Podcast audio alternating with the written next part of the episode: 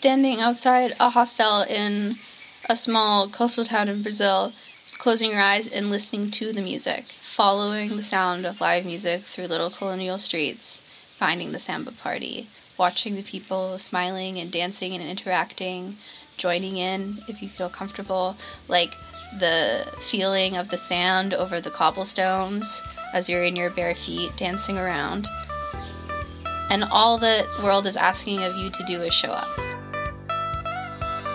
Hello, and welcome to Onewards, the podcast about solo traveling. My name is Anya, and I am your tour guide.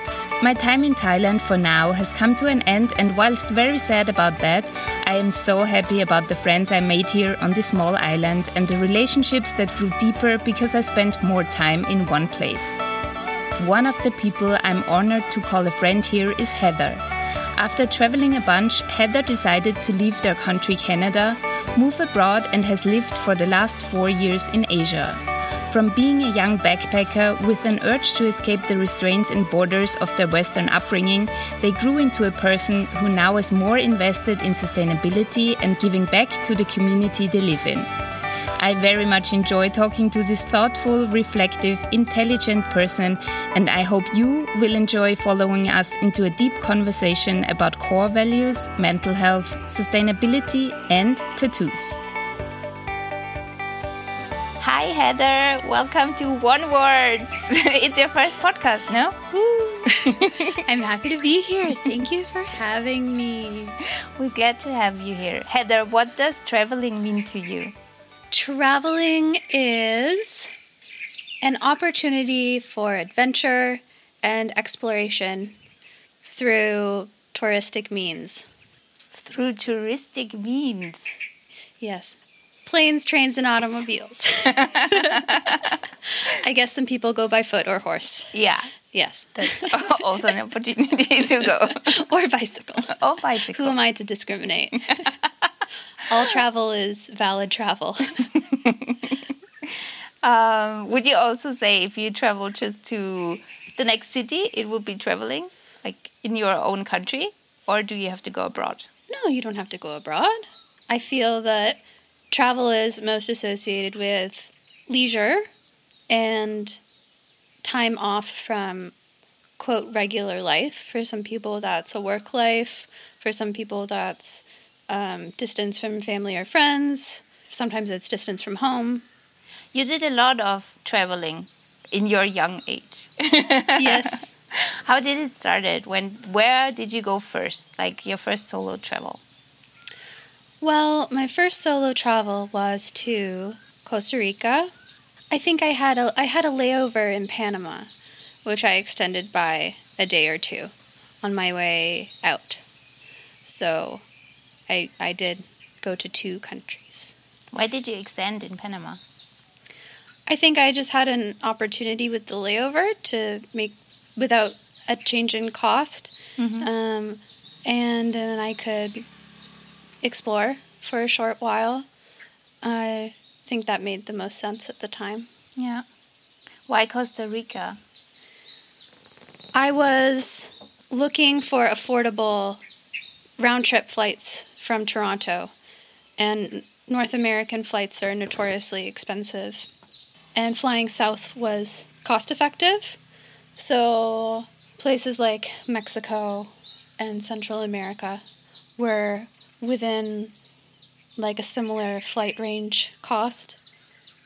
And Costa Rica is historically well developed for tourism, safe, environmentally well maintained, culturally friendly, so it seemed approachable mm-hmm. and accessible. How did you start like being well I imagine I don't know how old were you when you went to Costa Rica? maybe 19. So, okay, very young. Or 20. Yeah, like. I was 19. I was oh. about to turn 20. Okay. Well, 19 is a young age to start. I remember being 19. I probably wouldn't have gone to Costa Rica on my own. Mm-hmm. So, how did you. Did you plan it or was it more a spontaneous thing or well I booked a hostel for two nights because I was arriving at 10:30 at night and so I wanted to have a place to arrive to and at that hour there wouldn't have been buses so I would have had to take a taxi. So I wanted to have a specific address. You know you would have to not- notify the hostel that you're you know arriving late so someone's going to be up to let you in that type of thing. So I had booked a hostel ahead of time. Mm-hmm. And then I made a friend and I followed them where they were going and yeah, I didn't book the rest of the rest of the trip was not booked. I think it was three weeks, and I just hopped around, met people, went to places they recommended. Of course, I'd I'd Googled. You know, I didn't actively not take in information or seek out information. I, I did enough preparation for safety, for packing, um, these types of things. But I would suppose I, I suppose as minimal planning as necessary. I suppose I was utilizing solo travel at that age for a level of freedom and escapism. So, not knowing was very important. It was important to not know and to be open to opportunity. But you always knew you would go back after three weeks, so you had a Yeah, I was I was a university student, so uh, I was I had to go back for school. So I would leave the last day of my final exam for the season, and then I would skip the first week of school the next Oh, term. Okay. Okay. Mm-hmm. And what was it like, Costa Rica? What What do you remember from that trip? Was it fun? Sure. I believe that as much exploration and escapism and adventure as travel may hold, your core values, your identity and who you are, your interests, you know, they're, they're only going to change by so many degrees. So it's important that whatever lifestyle, interests, values I have are sustainable and maintainable for, you know, wherever I'm living or going or whatnot. So I wouldn't say I live that much a different life. You know, I, I prioritized moving my body. I prioritized exploration on foot and through public transit. I am a very frugal person, so I was, you know, trying to shop at local markets and cook all my meals at home. And I was, you know, very much living within the same values that I held for my regular life. So, uh, it was it was fun, but in a very normal way. It wasn't. It, my travel didn't involve excess or that much outside of the norm of what I would choose to experience in life. Mm-hmm. Costa Rica is, I think, even all these years later, I think it still would hold up for the, you know the places I went are still popular tourist places. The public transit would be the same or better. The environmental consciousness would be consciousness would be the same or better. Uh, the safety would be the same or better. So I think if we were recommending that as a place to go, it is the most expensive country in Central America, but you're paying for sustainability, public transit, safety, you know, tourist development, this type of thing. So you're you're paying for peace of mind. Mm-hmm. Yeah. So, and when you came back from this first solo trip, did something change in you? Did the trip change you? I'd learned things. Uh, it was my first time trying to learn a language in the place where I was, and I hadn't been exposed to Spanish before. So I was, you know, invested in learning what I could as language and communicating with people who did not speak English as a first language. It was my first time being in a hostel and staying with often similar minded or overlapping interest young people. Um, I suppose the same could be said for a university. You know, you're all there for similar interests, reasons, whatnot. But at the hostel, it's the, you know, the sleeping and eating and like living part of life that you're sharing together. And then maybe you also make friends and go do things together and adventure. So there's an exposure to people international people who I would have otherwise not met, exposure to a culture I'd never experienced before, music and dance and the an incredible abundance of nature. Animals I'd never seen before, trees I'd never seen before, air I hadn't breathed before, mm-hmm. humidity I hadn't felt before.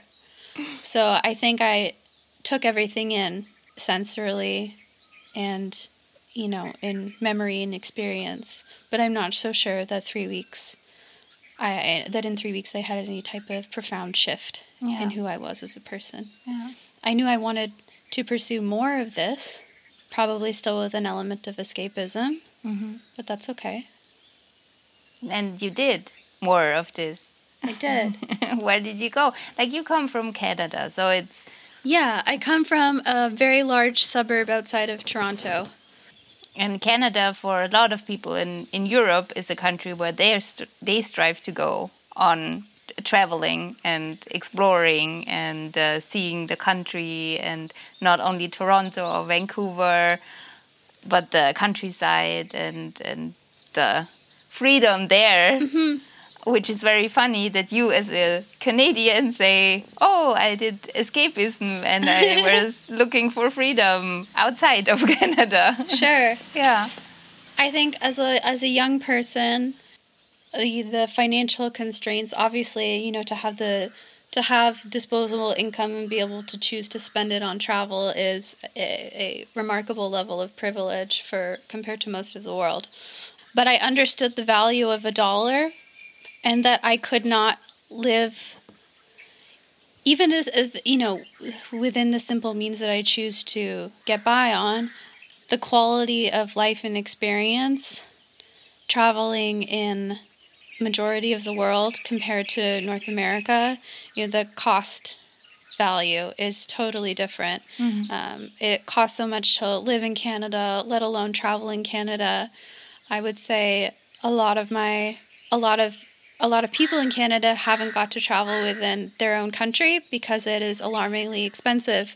It costs more to go by train than it would by plane, and the plane is, you know, the airlines are quite monopolized and the prices are outrageous and the carbon cost and everything is very far away so even if you are going by car you know factoring an extra three days of travel mm-hmm. you know putting that stress on a family member or friend to drive the cost of gas um, it's you know the cost of a hotel for a basic hotel room at a you know a Holiday Inn chain is going to be upwards of two hundred dollars a night just passing through a highway in Canada, and you know you can spend that over multiple weeks in Central America, uh, staying in hostels. Yeah. So it's a totally different tourist experience, and I, I from who I know, I would say most Canadians haven't got to experience the tourist side of Canada either because it's not accessible to the majority of people or young people nowadays. Hmm. Yeah. you always have the feeling you can explore your own country anytime so you don't do it you want to go abroad if you go on holiday or traveling I'm sure most people would agree with that. I don't have anything eh, like I if it was affordable too, mm-hmm. I would have pursued more experiences within mm-hmm. Canada. My parents are both from Europe mm-hmm. and they made a point when we were children, my sibling and I, they made a point to uh, experience Canada with us because they also had not explored Canada. So my father had a work trip once a year and we had the privilege of my you know being able to take the whole family and we would skip a week of school. Mm-hmm. So my parents are not adventurous type people. They're not outdoorsy at all but they prioritize the self-actualized experience of of exploring our own country. So i as a child i got to explore a lot of major cities and major areas in canada and they're very beautiful but those experiences even one of those experiences would not have been affordable to me as a young adult. Yeah. Yeah. So you went to costa rica i guess the first year of university 19 i don't know. It would be uh, sec- second, second year, year. yeah. And then you made a point in going abroad every year like in in the, between terms or? Right. So i took school year round so i had three of these potential breaks. So i didn't use all of them for that uh, i did go back to costa rica i flew okay. into panama and flew out of nicaragua um, Mm-hmm. maybe nine months later since my first time there okay why did you go back because it was an experience that I hadn't completed by any means. And I as someone who's traveled more, I certainly don't travel places with the intention of having not done everything. Like that, this assumption that you're going to come back is a false assumption.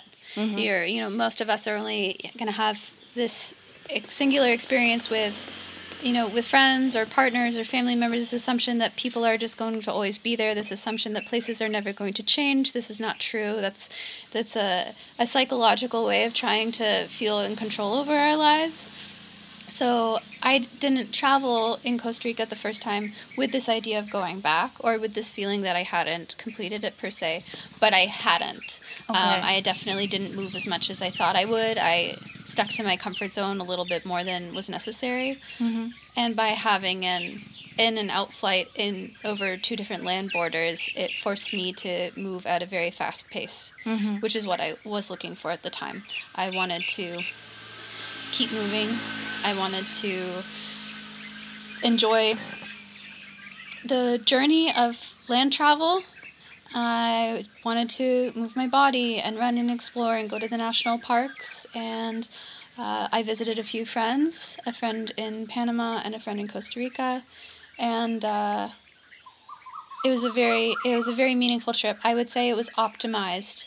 It was optimized to my interests, to my output as a human, you mm-hmm. know, how much I could move my body and exercise, how little money I could spend, how quickly I could get to where I was intending to go mm-hmm. with as mm-hmm. little mistakes as possible because I was on a timeline. So it was a very optimized trip. I think that reflects the hustle culture that I was raised into. Mm-hmm. Uh, I think that reflects the pace of my mind as a young person, as a student, it reflects the output that I felt was expected of me as a human, mm-hmm. as an employee, as a student. So uh, the the pace of the trip reflected my inner world and where I came from. It's not something that could have been done for four months. Mm-hmm. It's a pace that was a five week pace. It yeah. was it was a sprint. How did it match up with the culture there? I I've never been to. Uh, Middle America or South America. But I'd imagine being a warmer country, being a tropical country, the pace is slower and people are more relaxed and more like, oh, we see, go with the flow kind of thing. And then you coming from with your energy and bam, bam, bam, let's do this. I mm-hmm. planned out everything. Um, how did that match up? Well, I planned nothing, yeah. but I just optimized where I was and when I was. Okay. And I think the key is that I wasn't applying the expectation or output or, or, or plan or action onto other people or to the culture that I was visiting. Mm-hmm. That because I was solo traveling, I could decide the parameters because I it was only my lived experience.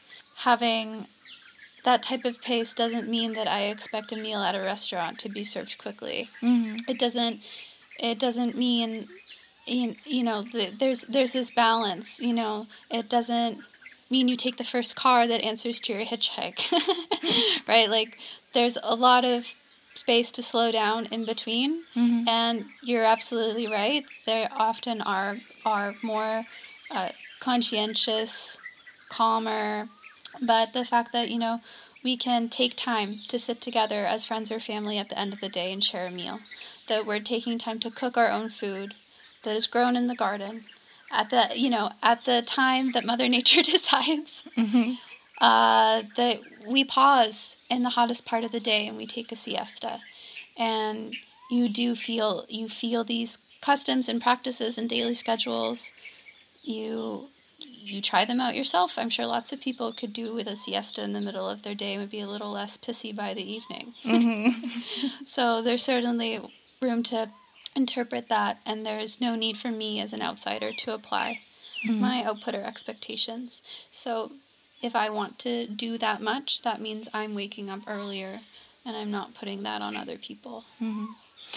Um, so, what other countries did you visit? Was it always warmer countries, like going south, also because of the, um, how would you say, like money wise? So it's uh, more south it's cheaper or i did travel to iceland with my best friend in university that was a very short but wonderful trip. It was also much further outside of my budget than I would have spent on my own. I would not. I there's there's no way I would have booked that flight on my own. Mm-hmm. And I have no regrets. And it's a you know a once in a lifetime experience with a you know a very dear friend, and I'll hold those memories close to my heart forever. And you know I remember the food we ate and the drives we took and the things we saw and the friends we made. And with hindsight, there's no way that the cost of the money would sour the memories. Pragmatically, I would never do it again. and I think that's just the influence of making decisions with another person. And when I'm traveling on my own, there isn't a need to compromise because I'm making those decisions for myself, by myself, with myself. So having the you know the outcome with the expectations of what my experience will be like, how I fill my time when I wake up in the day, what I'm doing, where I'm going, and how much money I spend is only up to me. So if I am disappointed in the outcome, it's because maybe I changed my expectations along the way. Um, maybe my expectations weren't realistic and I didn't do enough research. But uh, the compromise that happens when you're doing that with another person, whether that's planning your life at home or whether that's traveling abroad, things are going to be different than if you were on your own. And that's just the reality. You then also moved abroad, no? Mm-hmm. Why? And what what made you move? And why did you choose this specific country? And how was it? I chose to leave, and I, a lot of that comes from uh, my own difficulty as a personality in settling. In, you know, pausing is okay, stopping is not, and that's my own issues with pace and life decisions. But uh, I chose to leave. I didn't choose to move abroad. What I was psychologically owning at the time was not the entire choice of I'm choosing to move abroad. I did do that. but I don't I didn't make that decision with that the the acceptance of what that mm-hmm. really was. Okay. Mm-hmm. In my last term of university, I was signed up with a program that took over a year to complete. It involved taking multiple language courses on culture and empathy and international development and these types of things. And I had to do all of this work as a prerequisite to go on a, a voluntourism experience abroad as a representative of my university. And the interesting part about the program was you did not choose where you went. So they chose for you. Mm-hmm. And our cohort was uneven. So one person would be going on their own. And I had, as an introvert who likes to make decisions on my own, I had certainly recommended that I would be perfectly happy going on the experience by myself. Mm-hmm.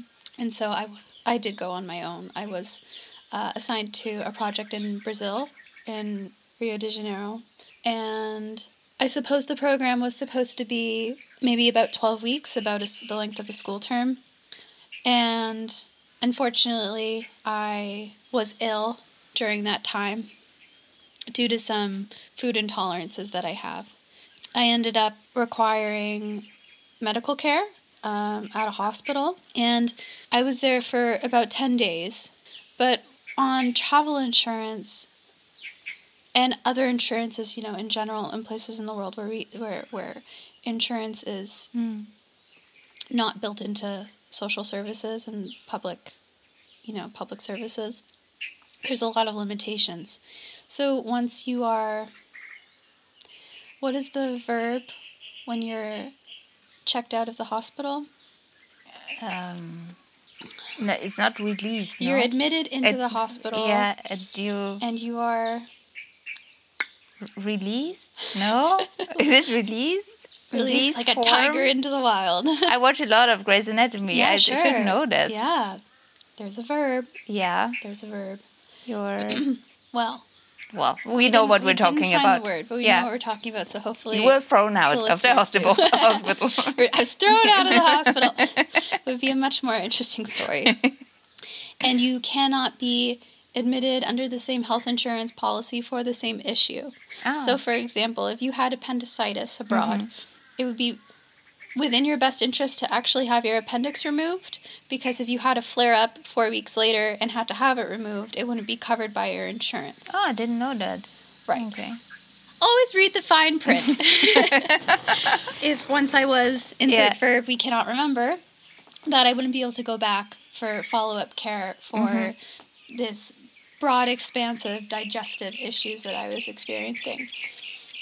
And I tried to travel a bit more, and uh, I wasn't able to without going to public health clinics for pain medication um, and fluids and this type of thing. So uh, it was apparent that I had to go back to Canada um, for our lovely free healthcare policies, um, which, as long as you live in the country X months a year, I think it's six or seven, then you can maintain your public public health care. So I, I went back, emergency type, trying to get the next flight out as soon as I can type thing. Yeah, so I, it took three flights, and I was back in Toronto. I was picked up by friends and family, and I went back to um, yeah stay with friends and family and uh, await the waiting times of a free healthcare program. So six months. Okay. Yeah. It was yeah not ideal as much as I was not a planner. My only desire was to stay away, and Yeah. I did not succeed at staying away. But you know that's the reality. Uh, you know, it doesn't matter how well you take care of yourself. It doesn't matter your age. It doesn't matter your choices. You know, we all are in need of and deserving of accessible health care. We are all in need of and deserving of shelter, of food, of clean drinking water, of personal safety and well being, right? And, uh, you know, it's incredible that I could have the privilege to be away, afford a program that still covered my access to healthcare, you know, in a country where the public healthcare, uh, I'm not sure where it stands internationally. I don't think it's that bad, um, but I can assure you that the private hospital was nicer than any hostel I'd ever stayed in. It was like a hotel, and you're as an international person, you're treated very well. And not only could I get that type of care, but that I could afford and safely fly home, be accepted by friends or family, and the next day be accessing free healthcare back home. It's quite a special thing. Also, earlier, I have ADHD. Earlier, you asked me about cold and you know warm countries and stuff. Yeah. It was uh, seven degrees in Iceland, you know, or minus, you know, something at the worst. And it was, you know, 20 degrees colder in Toronto at the time in February. So, uh, yeah. Oh, So okay. that was the point. you I, did tr- I- choose. I, traveled warmer. somewhere cold in winter in Canada. Yeah. But it was actually somewhere warmer on accident. Oh. Yes. Yes. you can edit that shit together. You're welcome. Anyways, that was the first time I moved abroad. I had left in a fashion where there wasn't, I wasn't, you know, we, I wasn't paying rent at a student apartment. I didn't have a school term to come back to. That was the open ended type trip. What was the second time? Uh, a year and a half later, uh, I I done uh, you know health the healthcare I was waiting for. I resumed some of my previous jobs and I got a new full time job. I worked very hard and I couch surfed with friends for a year and a half to save money, um, which allowed me to have money. You know, I, I got laser corrective eye surgery before I left. Um, you know, that was that cost eight months of rent that I didn't pay because I was couch surfing. So I was staying with friends and friends of friends who are understanding to my, you know, my uh, mental health needs at the time, my intention of leaving, where and how I was spending money when I was spending it. And all of those pieces allowed me to leave again, which I'm very lucky for. So I had a coworker at the time saying, "This is I'm going to Asia. this is when I'm quitting. If you'd like to come with me. Um, she knew I was looking for an exit strategy. Mm-hmm. So I took that opportunity to leave with her. So it it was at the time the couch surfing, the saving up money. It was always to get to the goal to Of leaving. leaving again. Correct. Oh, okay. Yeah, again, this lack of settled that I feel as a person existing in the world, this opposition I have to this hyper capitalist society that I was raised in, Mm-hmm. to have all this privilege and to use it in a way that wasn't meaningful to me seemed like such a waste. Okay. Um, I'm capable of working hard. I have a very high work ethic. I really value my time. I value my impact on society. I want to work and apply myself in a way that feels meaningful to my interests or this bigger picture of my small role as an individual in a community or in a country. This idea of this very limited view of success in the West of having a nine to five, of working in an office, of getting married, and uh, and having two children, and buying a house, and buying a bigger house, and buying another car, and buying a bigger car. Uh, this uh, lifestyle creep that happens to a lot of adults. Having the education, getting to see this stuff from the outside, and knowing that I was like opposed to it with my like my core being. um, I use the privilege that I have to not participate in that and not work towards those goals because they weren't my goals and it's not my personal definition of success. And it's something that I am so opposed to that I'm very fearful of it. So uh, there's certainly other ways to live in the West that doesn't align with that outline, Mm-hmm. but it's such a majority. It takes a lot of strength. It takes a lot of learning. It takes a lot of time, probably a lot of mistakes to create an alternative lifestyle back home. And the risk is a lot higher when the cost of living is so high. When, you know, if you're living rurally, the weather Mm-hmm. is much more impactful than if you're in a major metropolitan area. So, um, I think I, I, you know, I have so much left to learn, and I had even more to learn at that age. That it was easier to leave. That the leaving through tourism, through solo travel, was accessible, budgetable, affordable, safe enough, temporary because these are tourist visas. You know, th- there there are limited opportunities for young people to move abroad long term, namely student visas and work visas. I, I w- w- which already tells you that you're somewhere that wants you in some way, that you're contributing to their taxes, you're contributing to a, a labor force that is struggling in some way and requires international people. So you know you don't just get to move where you want. That's not how the world works. Yeah. Um, it's where who needs you, where where you can participate. But uh, yeah, moving abroad is complicated.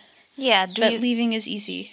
yeah, but do you think uh, at the age you started traveling or when you experienced different countries, it was always with this goal to to find another to find a place where your living goals are met more easily or is it just in hindsight that you say oh that was what i was looking for but at the time when i started traveling it was more the young i want to see the world i want to explore i want to check off those things have the stamps in my passport thing I never wanted the stamps in my passport.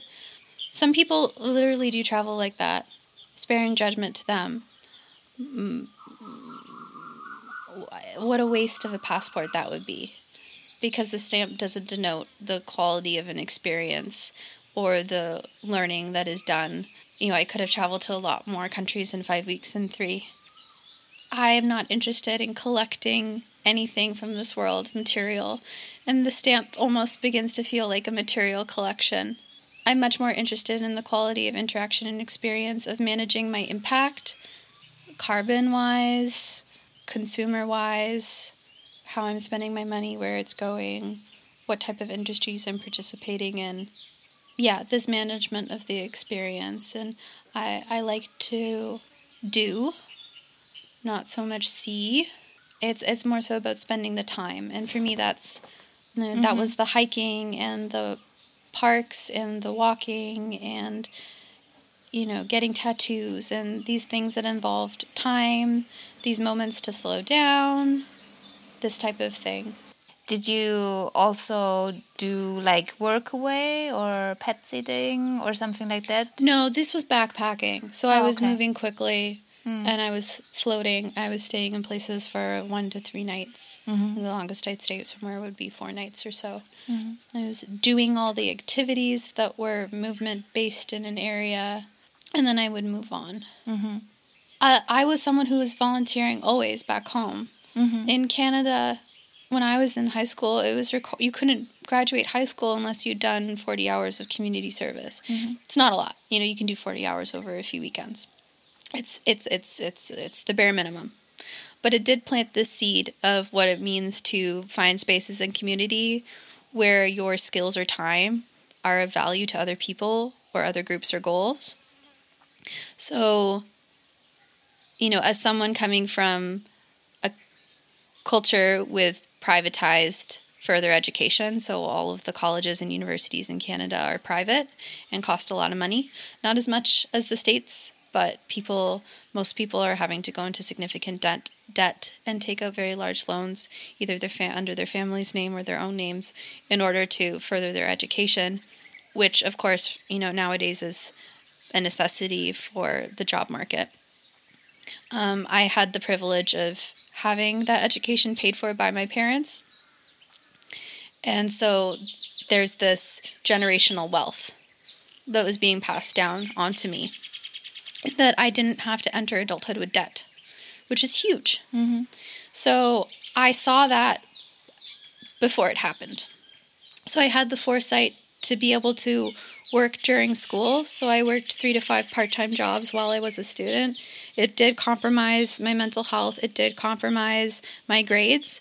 There's, you know, a, a regular student just work, you know, just doing a school, you know, there is compromise to personal well being, to physical health, to social life, etc. You can't, you know, fill all pieces of the pie.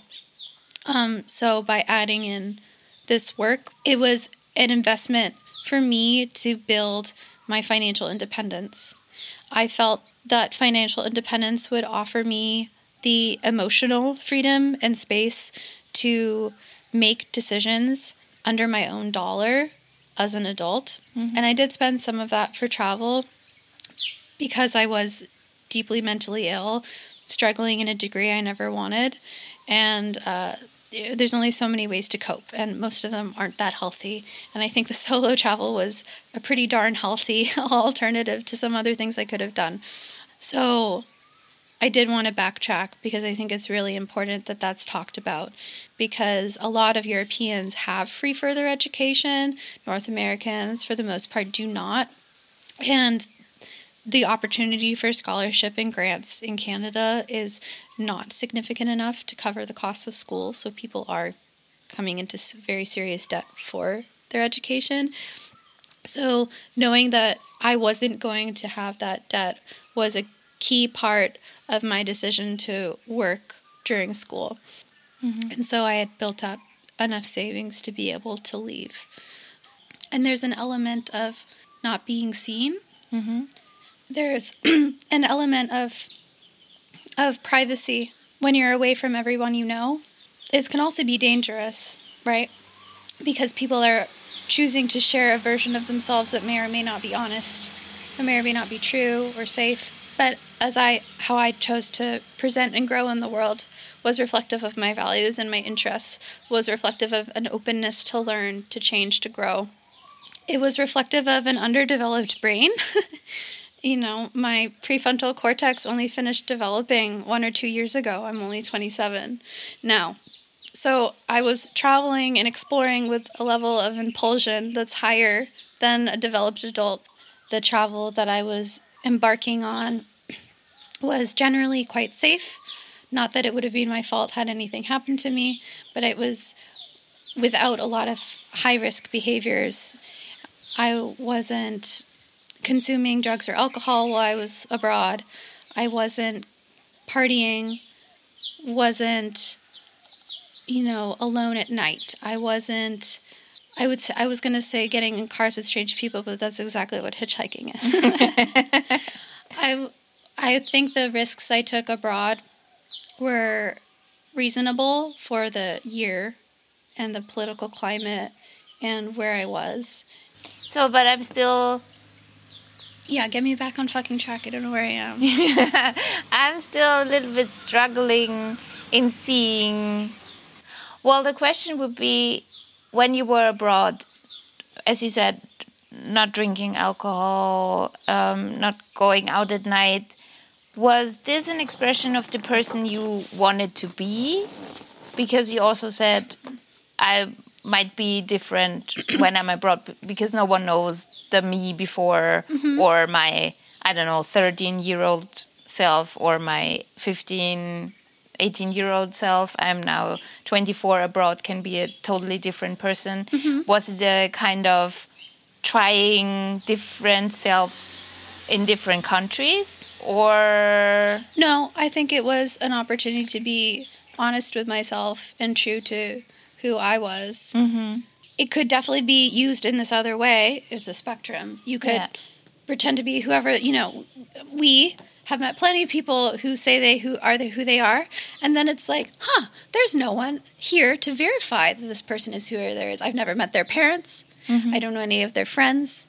You know, like catfish abroad. Who the fuck are they? You Yeah. know, just because someone says this is my name, that could not be their name. Like mm-hmm. nothing could be true about what someone is presenting about themselves. You have nothing verifiable for that person that mm-hmm. you're meeting Yeah. internationally, right? So for sure, it could be misused in many, many ways. No, I think who I was when I was traveling, is, like going back to basics, like a very simplified version. You know, you're eating, moving, living, taking care of your physical and mental self so that you can explore mm-hmm. and go places and meet people and whatever. And you know, the amount of vulnerability needed to connect to people in very short periods of time. You know, you, you don't have weeks to get to know someone. It's like you are at this hostel for a night, this demand socially to connect with people under this constraint of time can lead itself to really honest relationships with people, um, really beautiful friendships. And there's lots of people I met at hostels as a young person who I visited many years later. And I think that only happened because I was being a more raw, simplified version of myself. No one's counting. There's no one watching to see how many friends I make or don't make. There's no consequence when I'm chose to be alone anyways. It doesn't matter if I get if I if I connect with this person. It doesn't matter if they like me. There's no trophy at the end of this exchange. It's not who's the most popular at the hostel. That's not how that works, right? yeah So you either make that friend or you don't, and boo-hoo, you move on with your life, right?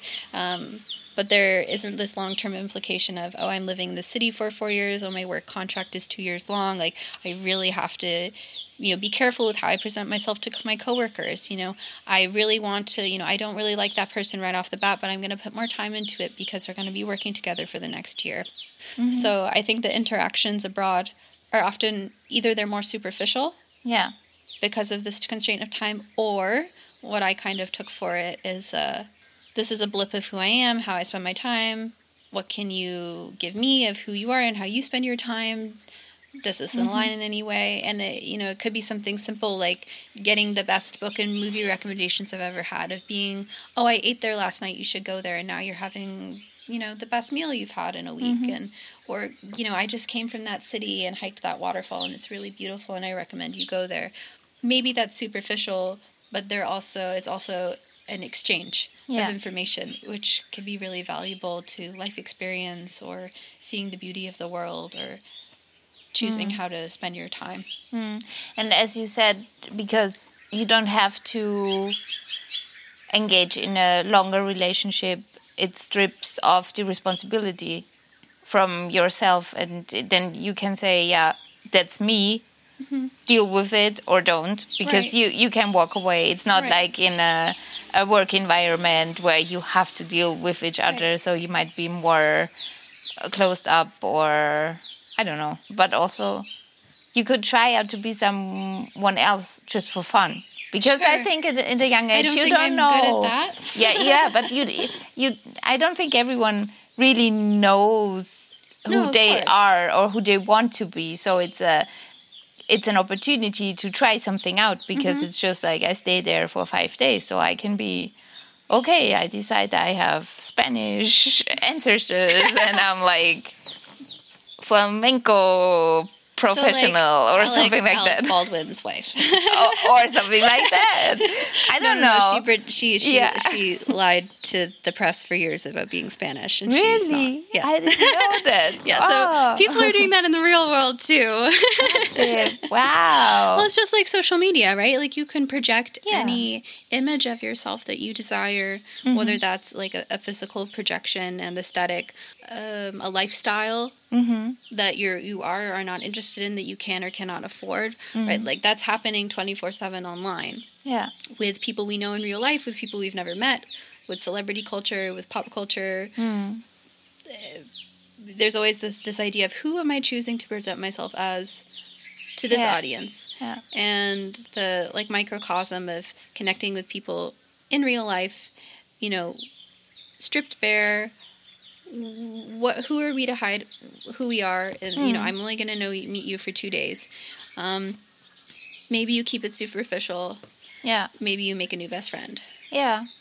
But then still, it's always a lot of times the same conversations. No, it's like, Oh, where yeah, are you from? What are you doing? It's where are you going? Blah, blah, blah. So, yes, that's exhausting. And that. So, I- but that's a superficial. So it's like, how are you choosing to participate? yeah. So I don't want to add to that. Mm-hmm. You know, we could we could continue the list of all the countries I've been to, and I don't think that's going to help any. and you know, maybe it's okay just to tell a story, Yeah. right? Maybe the goal is not to help anyone, Yeah. right? But when I'm connecting with these people, when I'm making these friends, with I when I'm sharing knowledge, I I want to provide something. Maybe we are superficial for the sake of entertainment, for the sake of fun, that type of stuff, and I don't think I'm very good at that. Mm-hmm. there's ways to connect on a deeper level in a short period of time you know by asking the right questions by changing the narrative by changing the direction of conversation. Um, i don't i don't want to hear about the last 10 places that person went but like what book are you reading? Like tell like teach me something. Like stopping and listening to someone playing live music learning a new dance um, failing at something right there's there's lots that can be done with other people or with yourself to like engage that depth of connection and understanding and development. Would you share an story or a um, experience you had you had which would like explain what you just said like does there something comes to mind I don't think it has to be a big thing. I think it's all the little moments. It's like the cheesiness of like running outside when it's raining and dancing with your friends in the street. I can remember the faces of people who hitchhiked me places.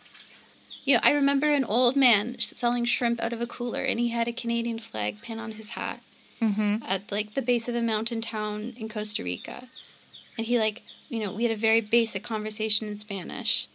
But like he could connect to me because he had the Canadian pen on his hat that he got from a tourist at some point in his life.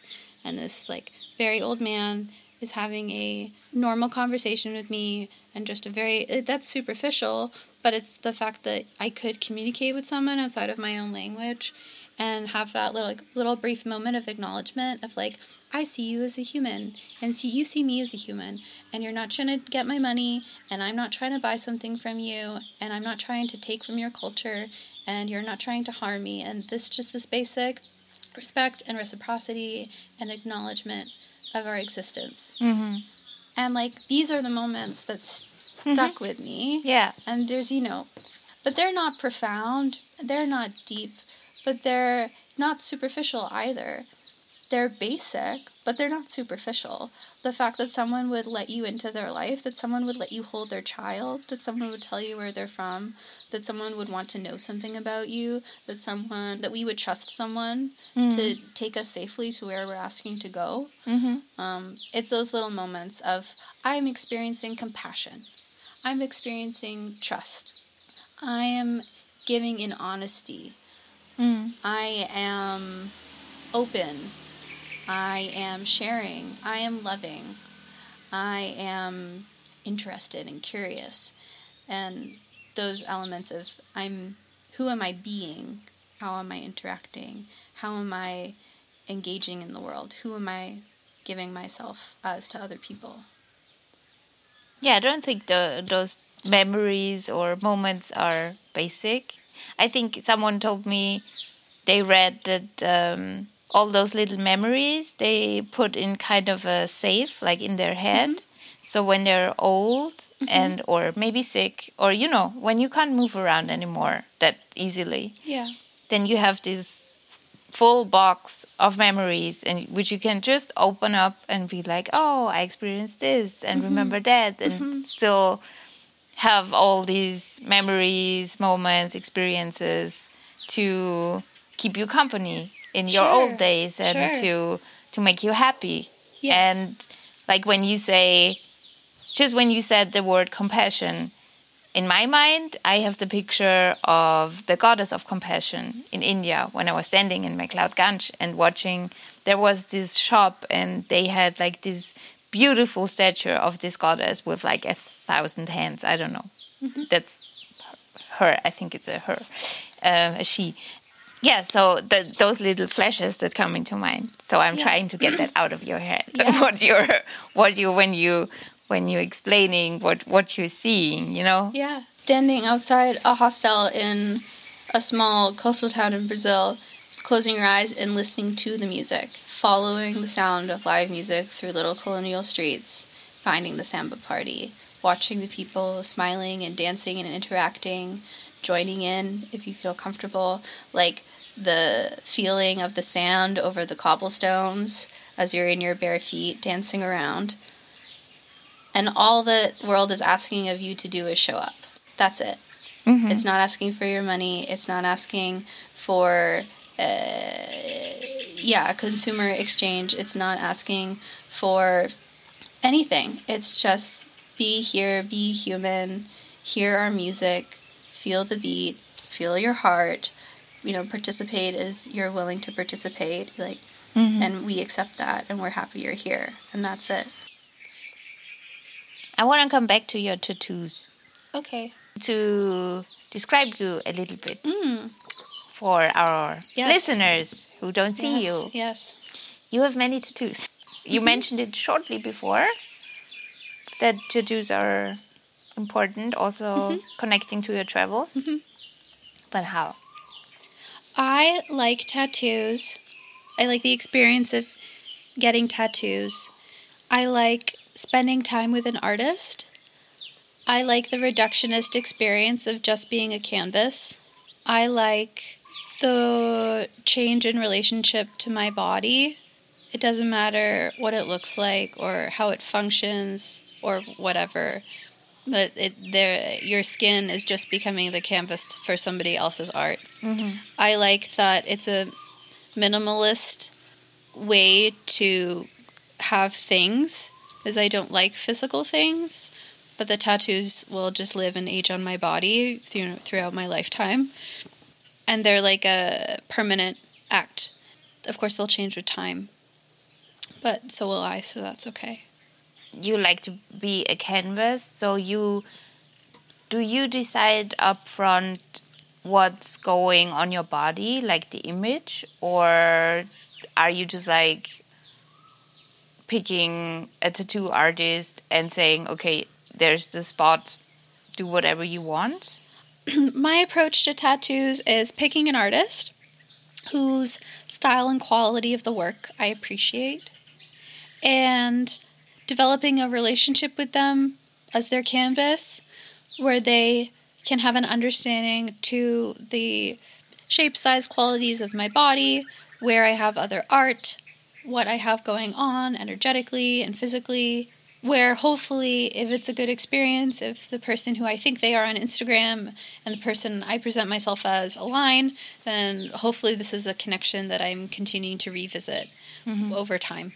Um, getting to see that person again getting to collect more art from them again. Um, yeah. So I pick an artist based off style and quality. I kind of present this. I'd really like to get, you know, three to four tattoos over a day or two. Maybe there's a theme. Maybe there's a specific tattoo. Maybe I'm just picking from Flash. Maybe they're drawing stuff for me. Kind of changes with time. Maybe if it's the first time I'm seeing them versus the second time I'm seeing them. But I have a, a lot of artwork, but from fewer artists. Okay. Uh, most of the artists I've worked with have given me more than one tattoo. Mm-hmm. Maybe six or more tattoos from the same person.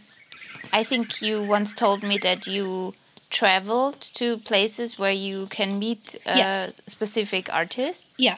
I'm not very self directed. I don't have a lot of mode motivation. I don't have a lot of life energy most of the time.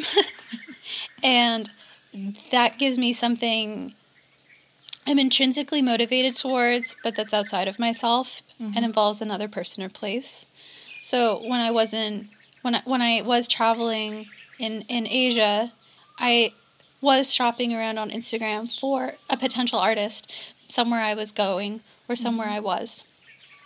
If I didn't find the right person or have the right amount of time, there's never a force for it to happen. I was I'm not trying to collect a tattoo in every country. I'm not getting a tattoo that compromises my values of quality or experience or connection to the artist. But if it works out, it works out. And if I find someone great, maybe I will travel to visit them again. So I was leaving Indonesia for uh, what was essentially a visa run because my tourist visa was up. And, you know, I could have picked the same, uh, you know, similar flight path for a similar price, and I chose one was to revisit an artist in Vietnam. Um, an artist I got work done in Indonesia had moved back with their partner to Australia, and an artist from South Korea was in Australia at the time, so I was able to travel to the same city and visit both artists uh, in the same week. So that's certainly like if there's any level of like collectivism and attachment to stuff, uh, I definitely apply that towards tattoos. So, but you didn't go to Australia just just because yeah, of no, I did. you did. Yeah. Oh, that's and I, you know, I, you know, pick a pet sit, you know, make it work within my budget. You know, I visited three friends while I was there. This type Mm-hmm. of idea, like I fulfill the experience like I would any other experience with the intentions and values that I have and ways I spend my time and blah blah blah. But I, but I did go there because Good. both artists are going to be in the same city in the same month, and I was like, can I make that happen? And I did. Oh, yeah, that's so, that is a little bit of a ticking of a box, if you will. Okay. But it it, uh, it ticks something in my brain as well. It's very satisfying. Uh huh. Uh, so, did you get your first tattoo in Canada or abroad? Yeah, I already was getting tattoos Okay. in Canada. Um, I had a few tattoo artists in Toronto. I Mm-hmm. have one, one artist who's done a lot of work Mm-hmm. on me. So, um, um, yeah, so I was already collecting Yeah. art back then. okay. Going to Australia for a tattoo. But not for a oh, tattoo. for for an to- experience with an artist. Okay. There's I, there's something I hold a lot of regard for days spent getting tattoos. I, mm-hmm. it's not because I am some masochist seeking out a painful experience. I do find it to be a positive psychological experience. There's something to be said for enduring physical pain, for meditation, the element of stillness. I'm not I don't have a still mind. I'm very restless. I have trouble turning off. I have trouble enjoying leisure and focusing under physical stillness. So this this this idea that I'm just sitting or laying in a chair all day or for hours at a time uh, in other conditions is not something I would choose or easily participate in. But there's something very meditative for me about that experience. Um, obviously, sometimes there's positive conversation with the person. Depends on the artist and how they like to work. Sometimes there's very little conversation, you know. But it's a it's a you know it's such a strong sensory experience. You know, I can remember the music that was playing while I was getting my last tattoo.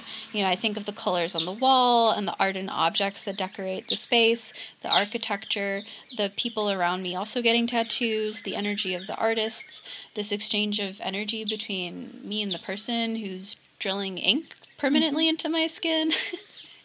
um, the healing process afterwards, you know, the fact that I have to take care of myself for 14 days, you know, keeping something, a wound clean and taking care of so that it heals well, that it heals optimally, so that you don't get an infection. Yeah, this a level of research beforehand and the, the entire experience. I really do appreciate the entire experience of being tattooed. Do you have a favorite tattoo? Yeah, I just got my new favorite tattoo. My favorite tattoo is always changing. Okay. I have these four dangling kind of position skeletons mm-hmm. on the back of my ribs okay. and around my middle back. And uh, it was from my artist's flash sheet. I think I have maybe 14 or 15 tattoos from this person. And um, yeah, it was, I saw it. That's cute. I had said cute. Cute was the adjective of that day. I don't. It's. I am not sure that cute is my favorite adjective in the world, but everything was cute that day. That one was cute. He hadn't done it before. It was waiting for somebody. He wanted to tattoo it on someone while he was in Bangkok, and that was great, amazing. I'm gonna get that. Mm-hmm. And you pick a size, find a place on the body, and that's yeah, and then it ended up being my favorite. But I didn't know it was my favorite until later. Mm-hmm. And then I like catch a glimpse of it, like, ah, oh, cool. That's cool. And it has this positive memory and experience, and it's so intentional. You don't accidentally get ink drilled into your skin. It's such an intentional experience. Mm-hmm. Do you have a tattoo you regret? Um, there are tattoos, and it's very, it's very, it's very quick. Uh, it's very instinctual. I'm like, oh, okay, but I let it sit, and then mm-hmm. later I often feel more neutral about it. Later, okay. I, I have very few goals with regards to long term living, mm-hmm. um, which also made it easier to travel as a young person because I wasn't planning on being here that long. and then I'm 27 now. So if I continue to, you know, as I continue to live and exist in this body, which is, you know, it's hard living in a body. Wow. There's a lot going on it's a, it's it can be a very challenging experience to exist in this physical plane. and um, art on my body just makes that easier. And if I don't like it later, uh, I'll cover it up. You know, I plan on having a lot of tattoos. I see myself as someone with more tattoos than I have now. I feel that the more tattooed I am, the more the empty space stares back at me. Mm-hmm. So, in theory, I'll be decently covered with tattoos and can layer over things that I already have. Mm-hmm. Maybe things I don't love as much, and that's okay. There hasn't been anything where, oh, I don't, I'm not who I was when I got that tattoo. I don't like it anymore. Mm-hmm. There hasn't been that.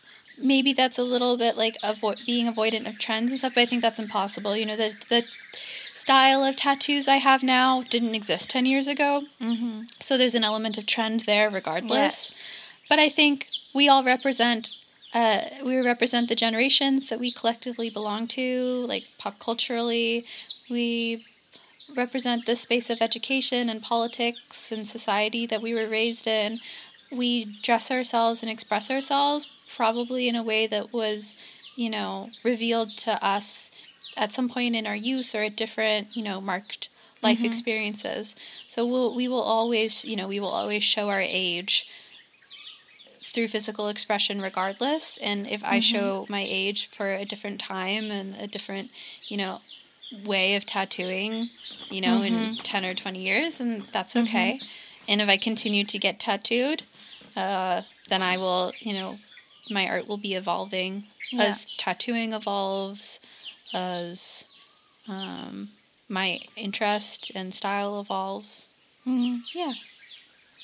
I think this the very first time someone told me something about tattoos that made me really want to have one. that's very because growing up, I was surrounded by people tattooed a lot and tattoo artists Hmm. and I around me. I'm well, I'm I'm a lot surrounded by artists and stuff, so tattooed people. But I was always like, I don't know. I will change my. I know I changed my mind about it, and I might hate it later.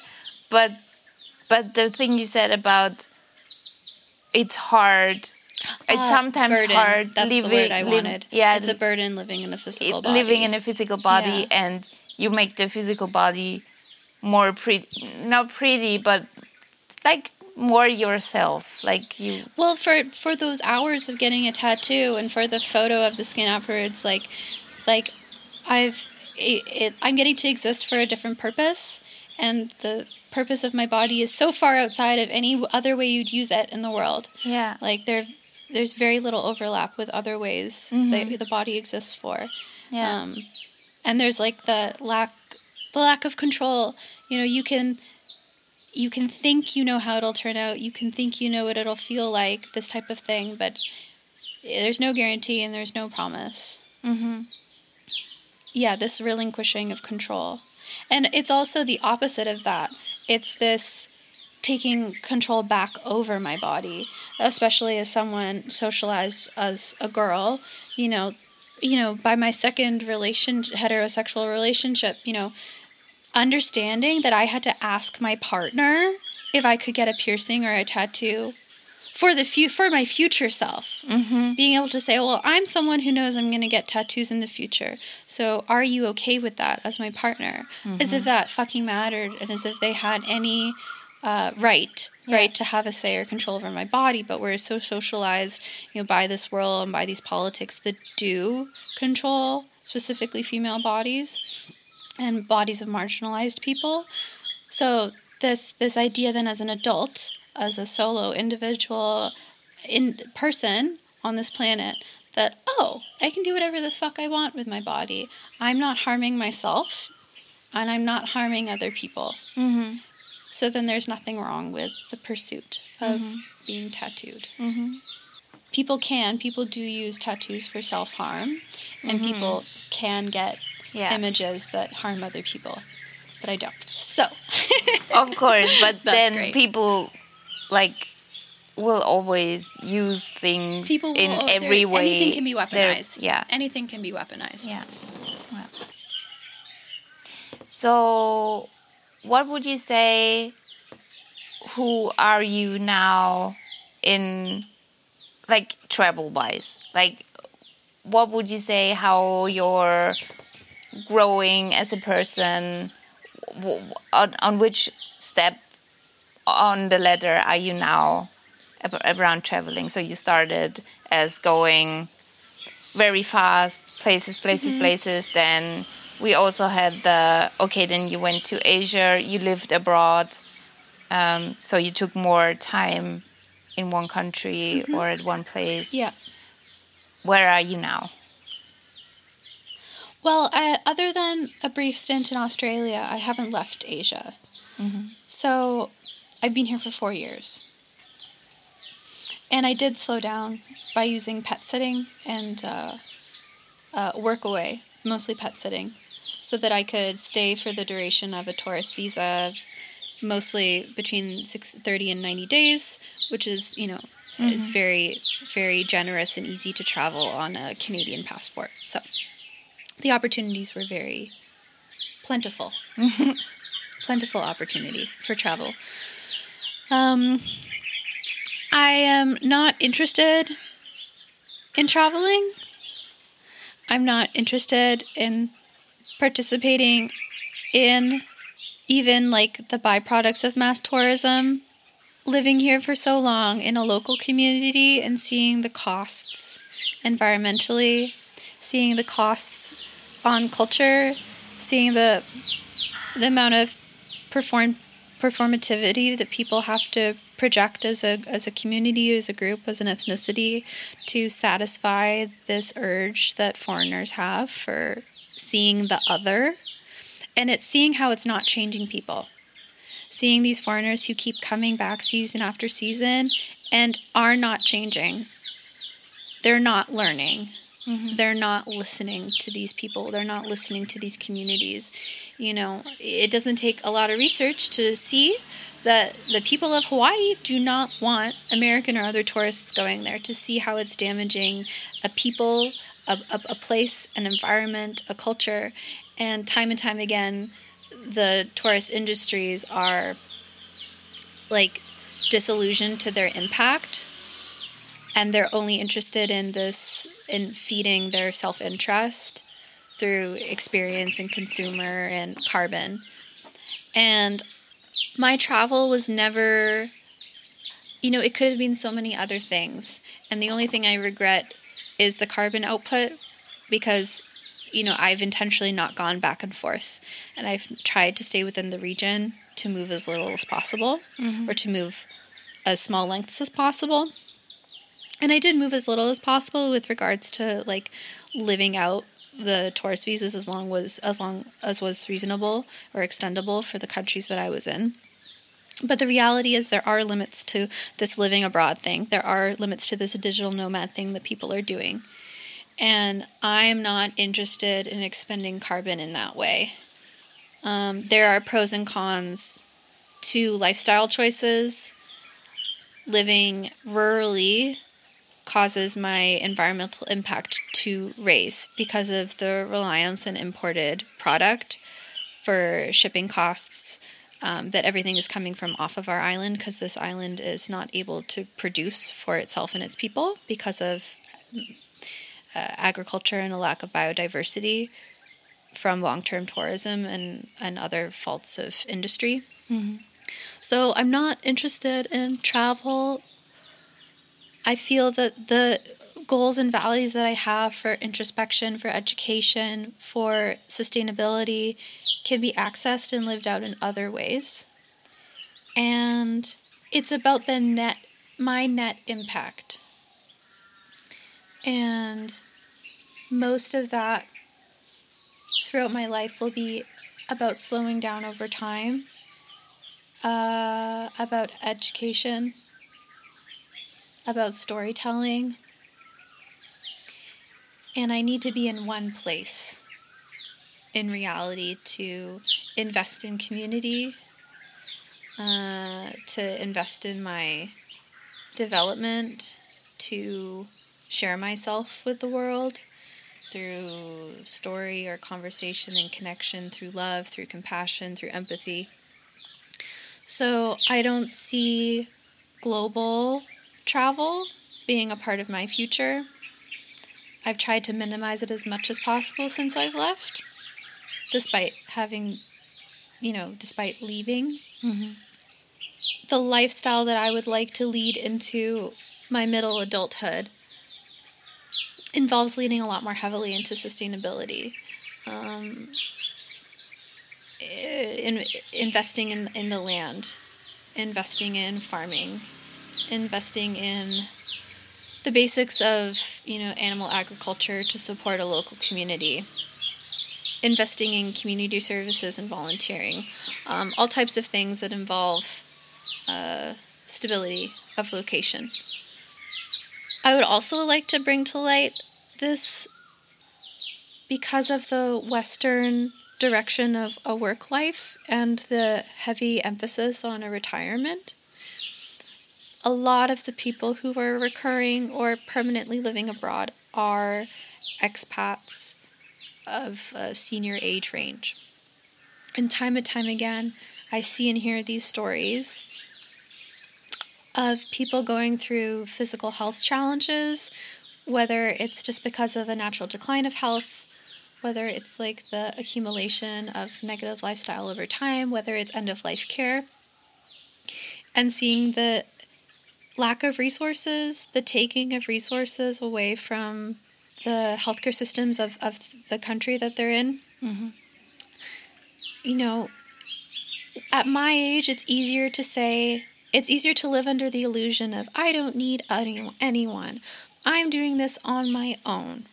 I'm living alone. I'm being alone. I'm happy in solitude, blah, blah, blah. And as we age, the impact of our independent skills is minimized no matter how much we try to retain. And I don't want to be another one of these aging people who are reliant more heavily on healthcare, are reliant on friends, family, and other supports.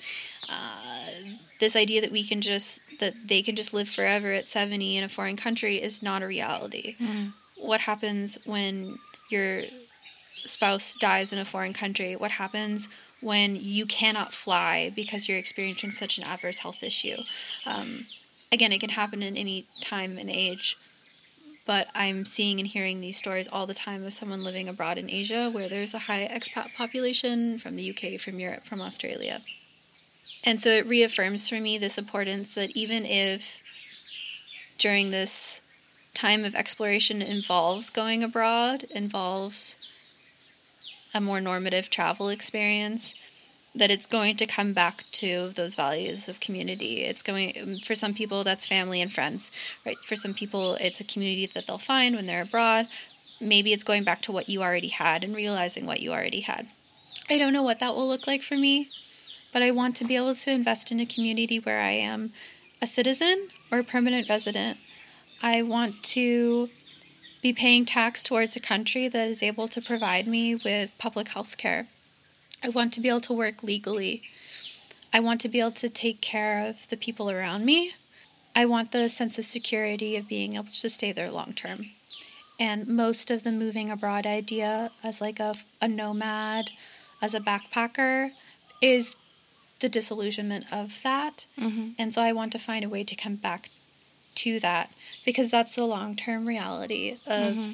you know the entire span of a human existence. And there's plenty of time bef- between 27 and 65, mm-hmm. but there's also these building blocks that need to be invested in in order for me be able to support the aging people around me and for me to be supported as an aging person. Mm-hmm. Um, and that will yeah that will involve a level of permanency that might involve going back to where i'm from or investing in a country where i can seek to gain those same uh, not rights some of them are rights some of them go beyond. Privileges. the privileges Yeah. of, of being a citizen or a permanent resident Mm. yeah So you would say, like the the young need of escapism. Well, it sounds like it's is is gone now because you're on you now are on a stage where you know, okay, I will I will grow old at some point. I will age, and my body will age, and I will need help. yeah So that changes. Mm.